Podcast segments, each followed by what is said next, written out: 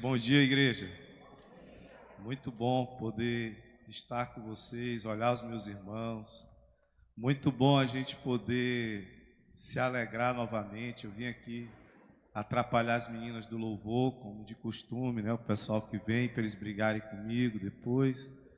Mas é matando saudade, né? 18 anos só de casa do Senhor, fora os anos anteriores, né? Os jovens ao qual eu me habituei a estar aqui nessa casa já tem aí 30, 40 anos. então já foi uma geração aí que já está investindo em outra geração.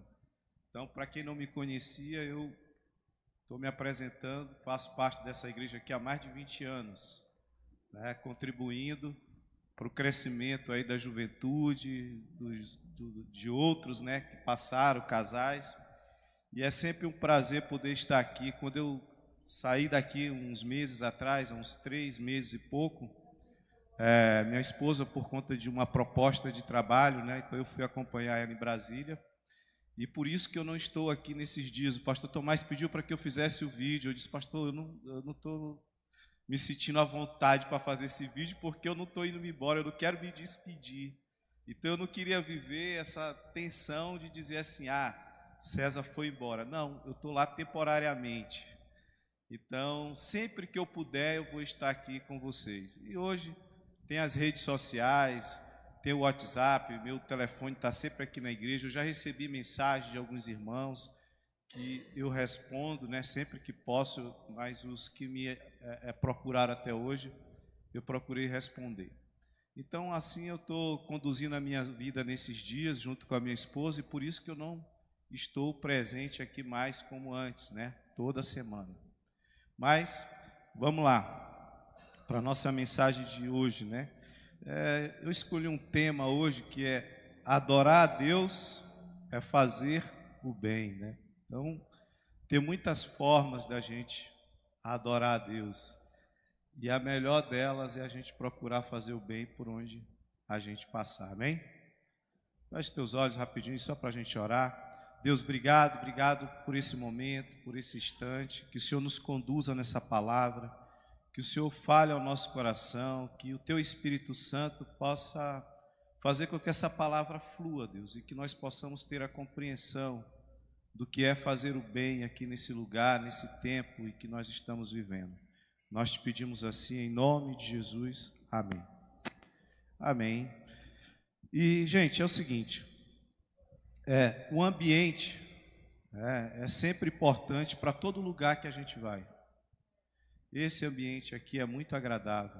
Como eu falei, foi um ambiente sadio para a gente crescer, fazer com que pessoas se desenvolvessem. E hoje elas são líderes, hoje elas são pessoas que têm as suas famílias e que elas conduzem as suas vidas de um modo muito sério, seguro.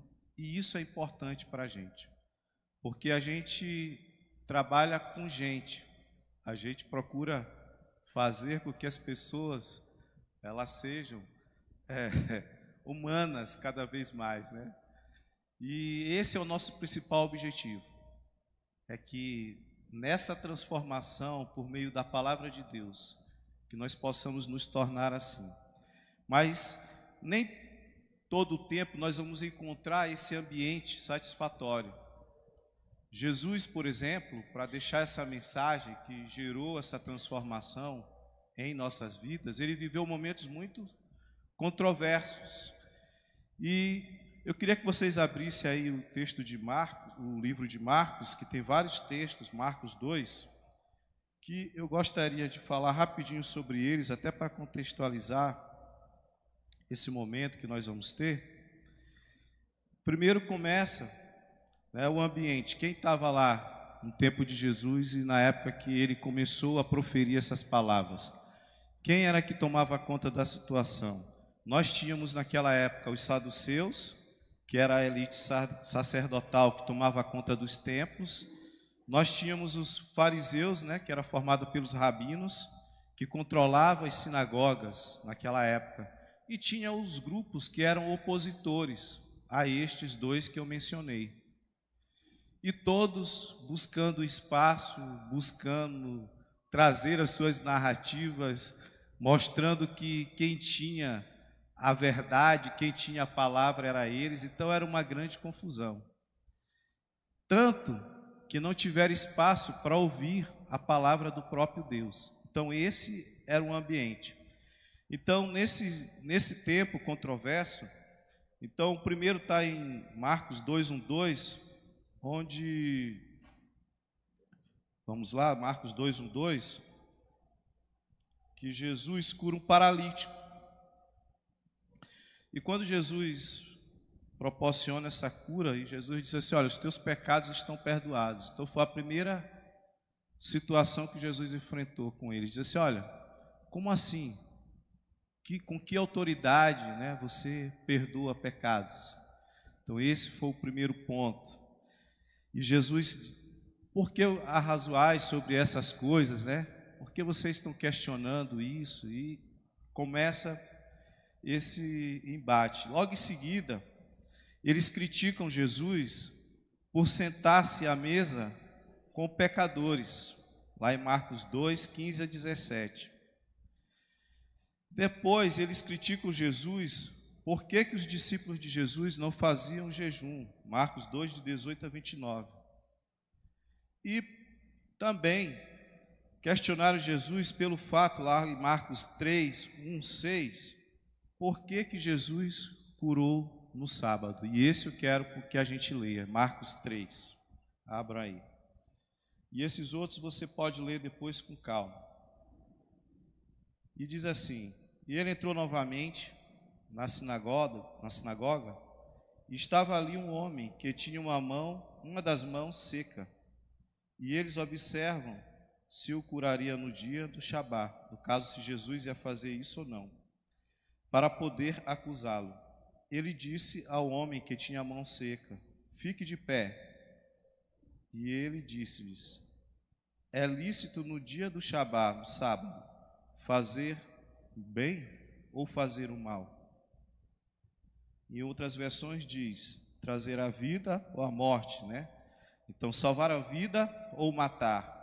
Eles, porém, se calaram e, olhando ao redor com ira, entristecido pela dureza de seus corações, disse ao homem: Estende a tua mão. E ele estendeu, e a sua mão foi completamente restaurada uma outra. Olha só que coisa, olha a controvérsia. E aqui, seguindo o texto, diz que logo em seguida essa cura, eles se reuniram para planejar tirar a vida de Jesus. Não podia curar um homem no sábado, mas poderia ser planejado a morte de Jesus. É controverso ou não é isso? Vida ou morte. Eu não posso curar porque é sábado. E o próprio Jesus, e aí eles acusam Jesus também de é, estar indo contra a lei, contra o mandamento. E na verdade eles não compreenderam que era a voz do próprio Deus: olha, vocês estão com o entendimento errado. Vocês formaram uma cultura errada. E eu estou aqui para corrigir isso. O sábado foi feito para o homem, para o homem fazer o bem, para o homem se alimentar. Inclusive, aí vocês leiam, aí continuem nesse texto de dois, que os discípulos de Jesus, passando pela seara, começaram a pegar as espigas de milho, eles criticam. Eles estão pegando as espigas para se alimentarem no sábado. Como pode isso? Não pode essas coisas. E eu quero falar para vocês que o ambiente, aí eu volto a falar sobre o ambiente. O ambiente é muito importante para o nosso crescimento. Então, se a gente tem um ambiente bom, a gente procura construir, a gente proporciona o crescimento de todos, de modo saudável. Mas se a gente começa com indagações que às vezes não tem fundamento, é só coisas de homem, na época foram coisas de homens, foram coisas que homens inventaram para como liturgia, e a gente até falou sobre isso, gerar uma cultura. A gente a última live que eu tive com o pastor Neemias, a gente falou sobre essa contracultura cristã. Então essa cultura são esses costumes, são essas regras, são essas leis, são essas coisas que a gente cria e a gente sai espalhando isso, né? Toma o corpo e a gente também começa a fazer parte disso. E às vezes, quando a gente percebe esse ambiente, e aí, por que a contracultura cristã? Porque o ambiente que está lá fora é diferente desse ambiente. E foi isso que Jesus tentou mostrar para eles. Que o que eles estavam acostumados a vivenciar não era aquilo de fato que eles deveriam viver. Então havia uma nova forma de caminhar. Então a lei ela limitava. A lei ela gerava enquadramentos. A lei ela excluía. Né? Então aprisionava só a questão da pessoa, a questão do pecado. E a vida não é só isso. Enquanto que a palavra de Jesus, ela libertava, ela incluía, ela faz isso até hoje. Então, para eles, o que valia mais? A regra vale mais. Mas para Jesus, o que valia mais era a pessoa. E foi isso que eles não compreenderam. E toda vez que a gente se prende à regra, geralmente nós excluímos as pessoas. E a gente tem que ter muito cuidado, porque isso foi uma controvérsia que Jesus viveu lá atrás, mas é uma coisa que está presente hoje no nosso dia a dia. Está presente nas organizações, está presente em todo lugar. Havia um vídeo motivacional que eu acho que muitos de vocês viram na época que a gente trabalhava dentro das organizações, questão de desenvolvimento de equipe, essa coisa de cultura, que tinha lá aquele videozinho do macaquinho que toda vez que o cara, que o macaco chegava, tocava lá no troço, aí vinha um, dava um choque, derrubava o macaco. E ficava esse ciclo. Mas nunca ninguém perguntou por que que eles faziam isso. Fizeram isso por muito tempo e um dia perguntaram: "Vem cá, mas por que que toda vez que chega lá no topo, vocês apertam o botão e responderam assim: Eu não sei, sempre foi assim. Nós só estamos repetindo. E graças a Deus que alguns costumes nós não temos mais dentro das igrejas. Nós não temos mais esse ambiente de regras. E é isso que às vezes causa estranhamento em algumas pessoas. Porque nós valorizamos mais as pessoas do que as regras porque eu não posso estabelecer para situações diferentes uma mesma uma mesma pena como é que eles faziam antes, né? Que era uma espécie de pena. A gente não pode ter assim. Eu lembro que ainda no ambiente organizacional, eu fui gerente por muitos anos e às vezes as pessoas chegavam e diziam assim: é, fulano de tal está fazendo coisa errada. E aí, quando chegava assim para mim, dizia: Ah, é, tá bom, olha, eu vou conversar com essa pessoa. E aí eu ia na minha sala, conversava com essa pessoa e tudo, acertava. E aí, depois as pessoas ficavam: E aí? O que foi que deu? E aí? A ansiedade delas: Não, eu conversei com a pessoa, mas o que foi que ela disse? O que foi que. Tu... Não, eu entrei num acordo com ela, ela está ciente do que, da situação, pronto. Simples. E esse ambiente que a gente vive hoje é um ambiente muito contaminado por narrativas, muito contaminado por coisas que A fala, que B, e às vezes as pessoas elas querem que você tome o partido e o nosso papel enquanto esses cristãos aqui transformados não é participar dessa cultura do cancelamento, dessa cultura que que em vez de gerar vida, acaba tirando a vida, porque tem várias formas da gente tirar a vida e tem várias formas da gente também abençoar, fazer o bem às pessoas. E num ambiente desse, de pressão, num ambiente onde pessoas às vezes já estão sofrendo uma pena muito grande, e a gente chegar com mais peso e dizer: tu tá errado, tu errou, Tu não vai ajudar, às vezes, dependendo da situação, fazer com que aquela pessoa retome. E Jesus era craque nisso, em fazer esse tipo de coisa.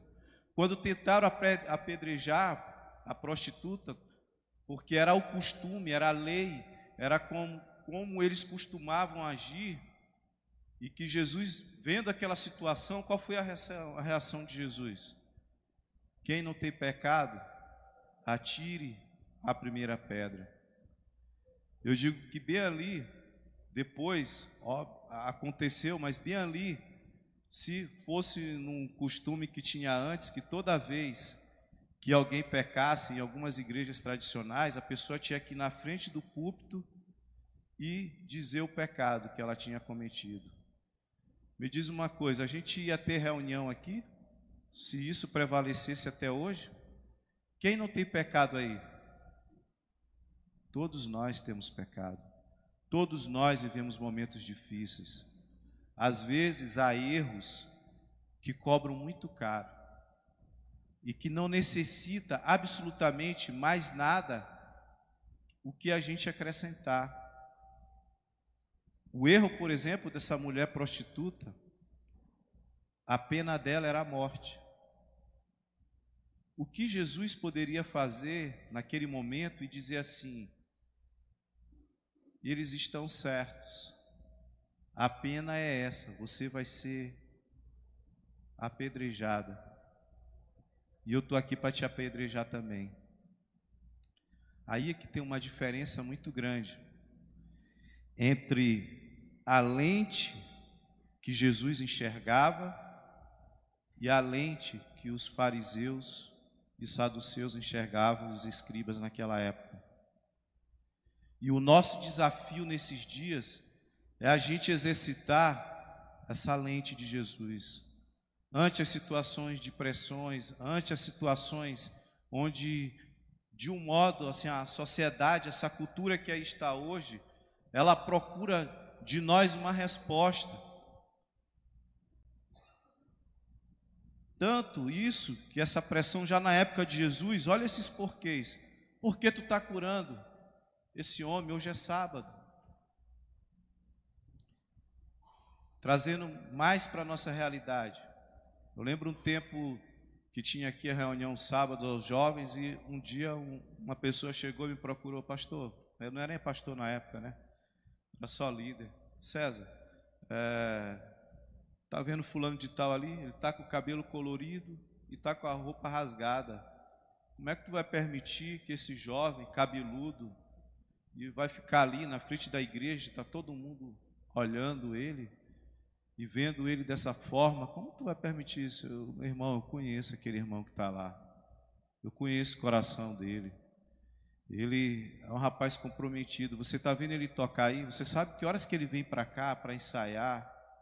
Você já viu esse rapaz ministrando aqui na igreja? Como ele entrega o coração dele? Como ele se dedica?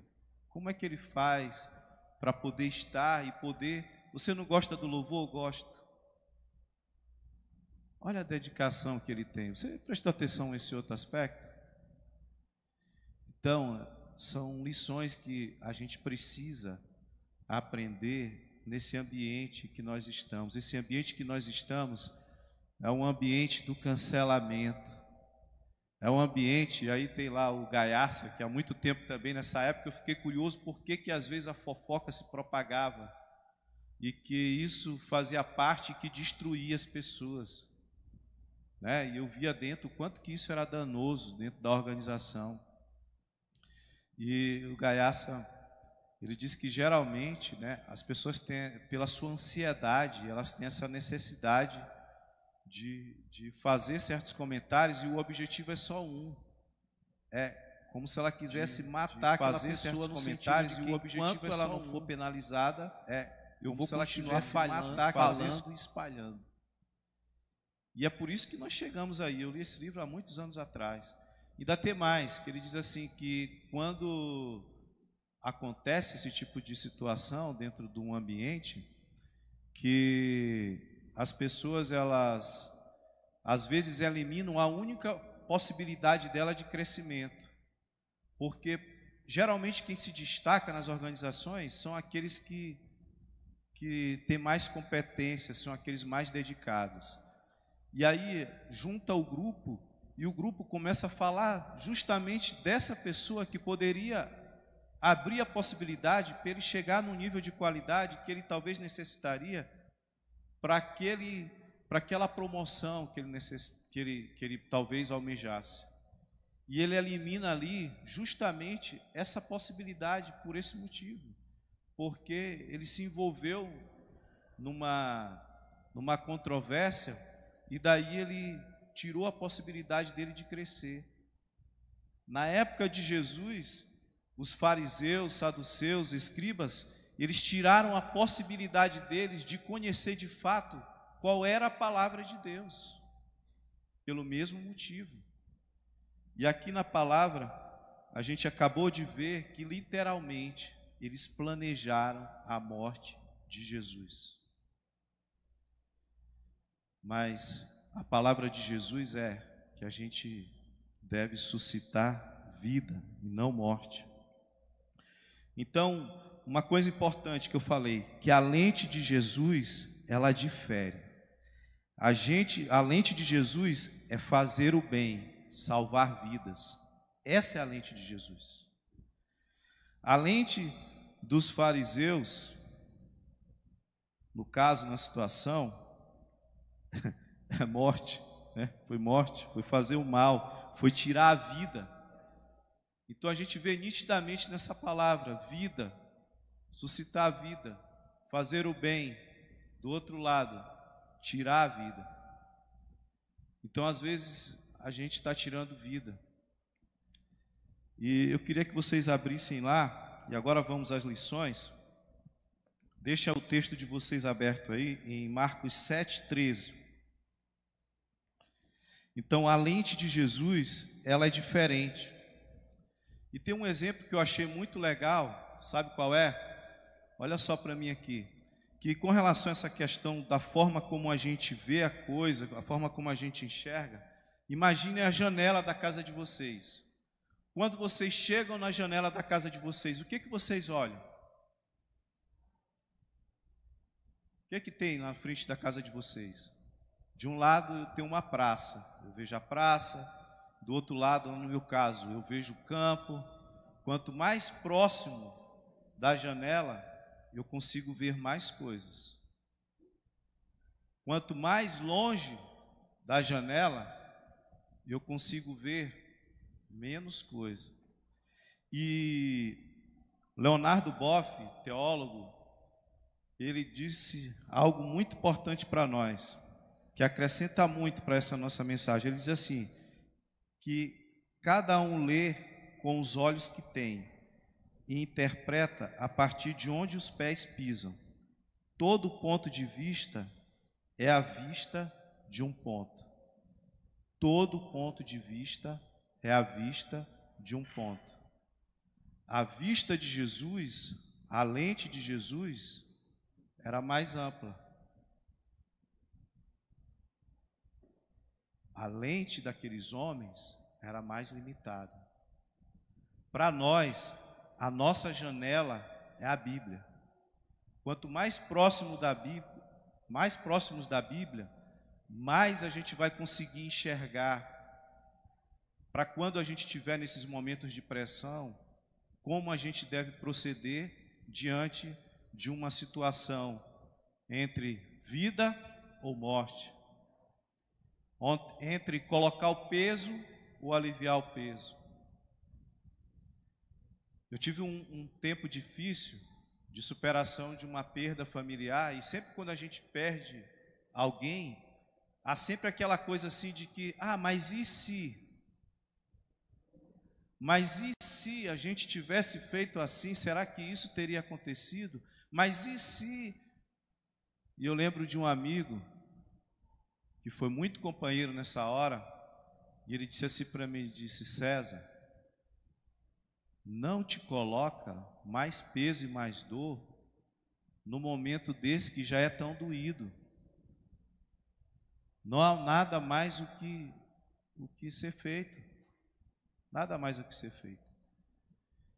E aquilo foi importante para mim, para o proceder em outras situações. E as pessoas, quando chegam para nós, elas chegam com muito aflitas, elas chegam muito às vezes mexidas pela situação. E nós somos esses que Jesus levantou para tornar esse ambiente livre, para fazer com que a pessoa consiga retomar a consciência, que às vezes nem consciente a pessoa está em si. A gente, por onde anda, andar, fazer o bem, não importa se é aqui em Brasília, se é sábado, segunda, terça. Eu, um final de semana, Socorro chegou uma sexta-feira e eu disse que, meu amor, vamos comer uma pizza, né? Tá cansada? A gente foi comer uma pizza. Tava um tempo chuvoso e tinha uma pizzaria perto lá do apartamento onde a gente está morando. E quando a gente chegou na porta, estava cheio, aí tinha só um cantinho assim, com uma mesinha suspensa, parecia aquela mesa de bar alta. Aí a gente sentou, ficou ali. De repente chegou um outro casal e formou uma fila e chegou mais outro pessoal. E aí, quando desocupou uma mesa, um pegou e correu. Aí o outro disse que a mesa já era dele, que ele já estava esperando há mais tempo. Aí pegou, se sentou. Aí o outro disse: Não, mas tu é isso, o outro tu é aquilo. Aí quando eu penso que não, veio três para cima do cara e daí o cara, eu tô perto. E o cara, pum, pegou a garrafa. Aí eu disse, o cara, assim, ó, grande, maior que botão. Aí eu disse, gente, calma, calma, gente. Olha, vocês estão com a família de vocês, olha ali, olha, filho, criança, todo mundo vendo isso e tal. Eu apaziguando aqui de um lado, né? Aí o outro, não, mas ele é saliente. Eu digo, não, pai, só um instantinho, pô, solta essa garrafa aí, pelo amor de Deus. Aí vou lá do outro lado peço calma. Não, não, mas foi ele, não sei o que, não, tudo bem. Enquanto isso, socorro me surpreendeu. As duas mulheres eram as mais nervosas e, e elas eram que suscitavam mais a confusão. Aí socorro chegou, chamou uma do lado, conversou. A mulher começou a falar um monte de coisa. Ela queria falar, falar, falar. falar. Socorro viu e disse assim para ela: Não, tu tem razão. Aí chegou lá na outra, a outra começou, falou, falou, falou um monte de coisa. Ela disse: Não, tu tem razão. E assim a gente acompanhou, deu razão para as duas, deu razão para as duas, elas se acalmaram, acalmaram os maridos dela. E depois que estava tudo calmo, aí eu ver o que é o negócio de resolver um negócio de um modo decente. Depois estava tudo calmo, chegou a polícia.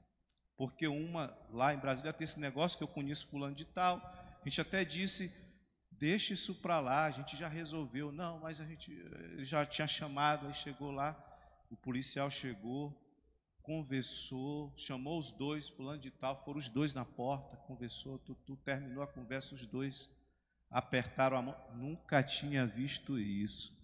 Os dois voltaram para a mesa, sentaram, ficou tudo resolvido. Tudo resolvido. Olha só como é que é o negócio. E, e aí, quando, depois que passou esse momento, né? Aí eu fui lá na pizzaria lá no outro dia, o cara chegou, Pô, já puxou a cadeira para mim e disse: Poxa, você está aqui.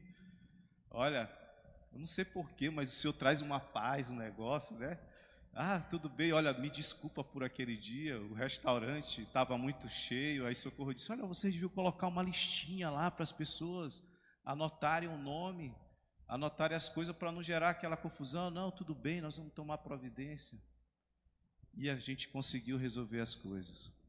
Às vezes o que a gente precisa é só aquietar aquele momento, deixar passar o tempo, e a gente resolve. Nenhum dos dois precisaram se agredir mais. Às vezes a gente precisa acalmar, se está agitado lá do outro lado, vamos ser nós aqui acalmar desse lado. A cultura que está aí fora é de apedrejamento, é de incitação, é de agitação. É a mesma coisa que Jesus enfrentou naquela época. E aí vamos às lições. Marcos 7,13.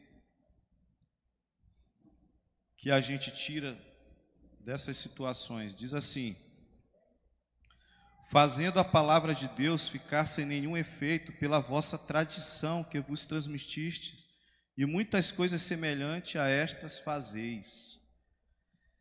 Então, primeiro, a palavra de Deus, a palavra de Jesus é mais importante do que a tradição. A palavra de Deus é mais importante do que a tradição. Então a tradição, às vezes, ela mata. Mas a palavra de Deus, ela suscita vida. Por isso que entre a tradição, e aí tem uma coisa importante nessa situação, que vai exigir de nós, enquanto comunidade, confiar mais nos nossos pastores. Sabe por quê? Porque diante de embate, diante de situações, quem disse que o pastor tem que vir aqui para frente e falar do problema de todos os irmãos e dizer como resolveu?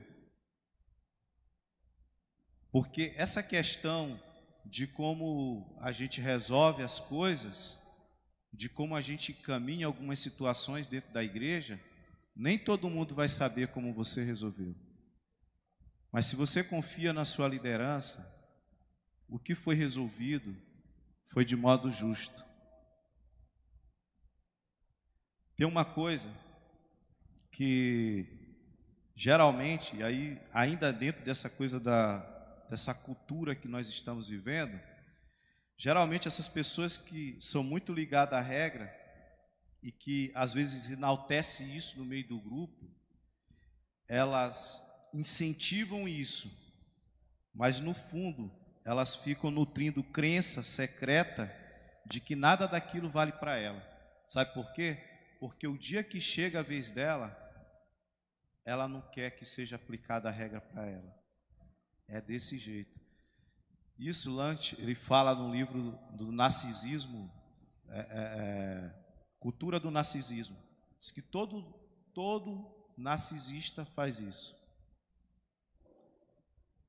E aí, na verdade, o que ele se importa é só com ele mesmo. Mas ele quer expor o, o irmão. Entendeu? Então, a gente tem que, que buscar, primeiro, entender que a palavra de Deus é mais importante do que a tradição. Segundo, ainda em Marcos 3, 1, 6, a minha posição determina o meu ponto de vista, né? Então, o amor é mais importante do que a lei. A segunda coisa, o amor é mais importante do que a lei. Então, entre eu ter que agir de um modo talvez inadequado numa situação que não necessita naquilo para ter que dar satisfação para A e a B, o melhor é eu amar, eu abraçar aquela pessoa para poder ajudar ela a resolver aquele, aquelas situações.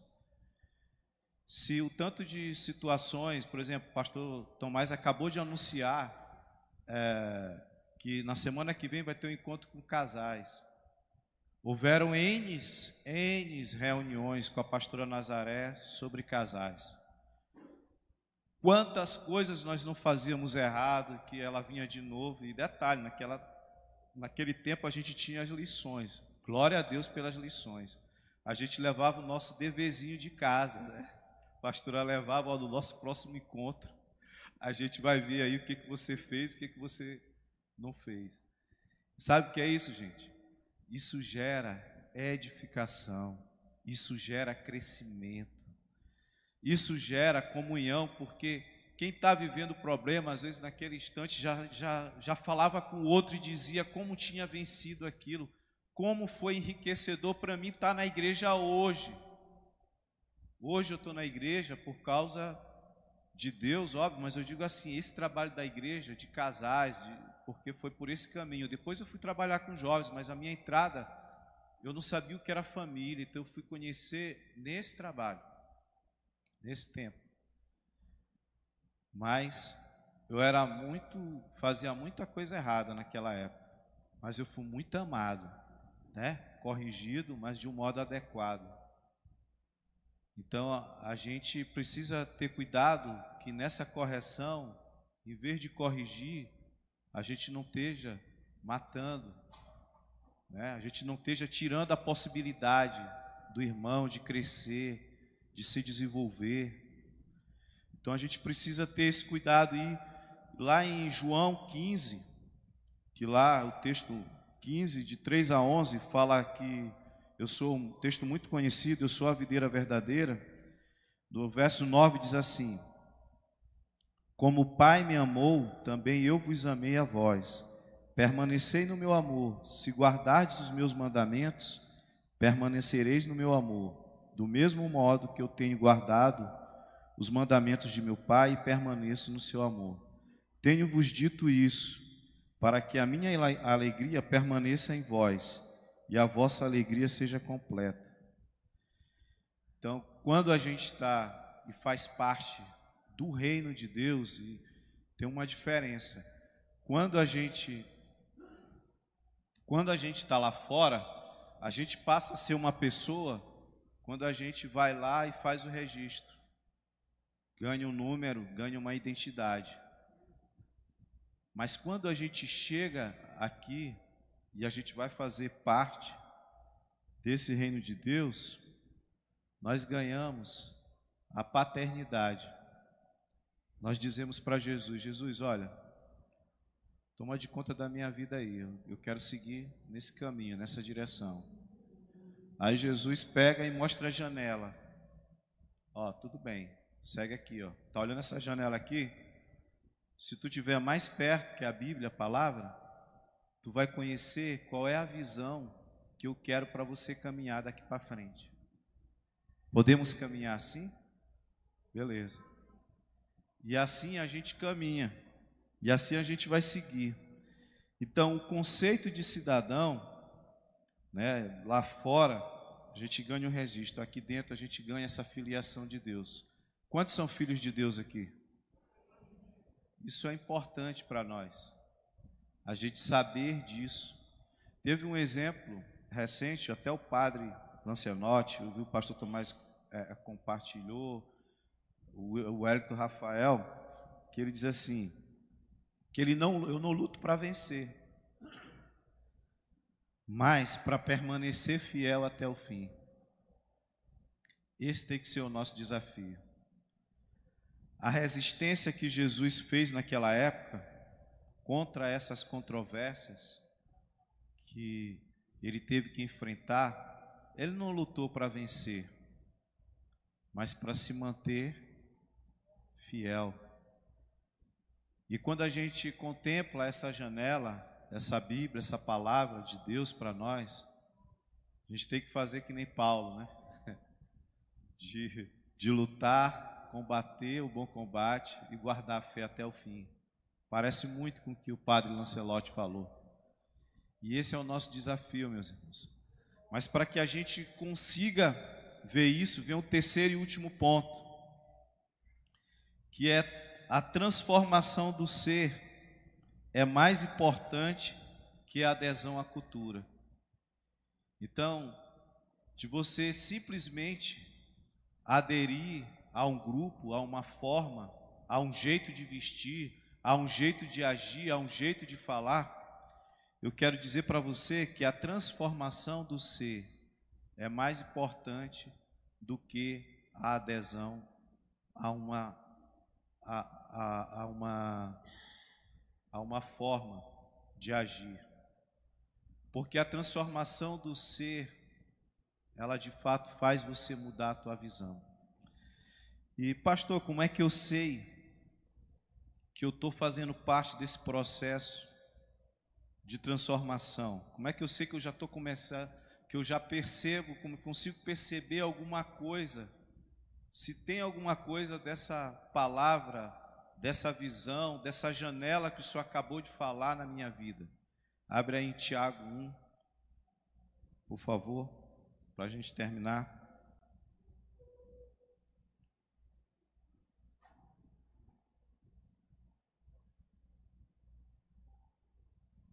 Já abriram aí? Tiago 1. O que que diz aí?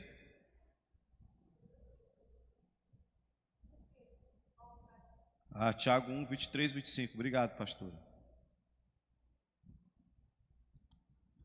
Diz assim: Porque se alguém é ouvinte da palavra e não cumpridor, é semelhante ao homem que contempla o seu rosto natural em um espelho, porque ele contempla a si mesmo e segue seu caminho, e logo se esquece que tipo de homem ele era.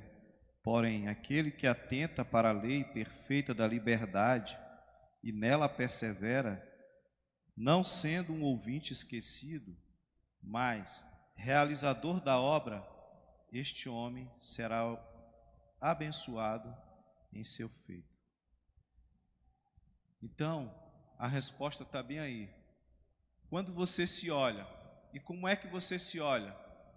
Você se percebe diante das situações. Quando você é exigido, quando é exigido uma resposta de você, como é que você responde?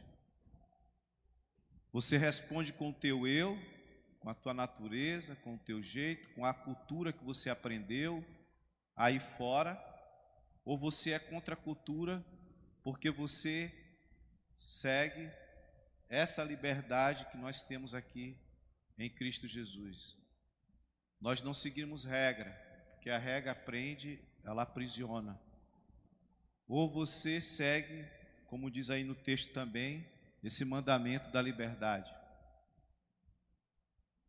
Como é que eu sei?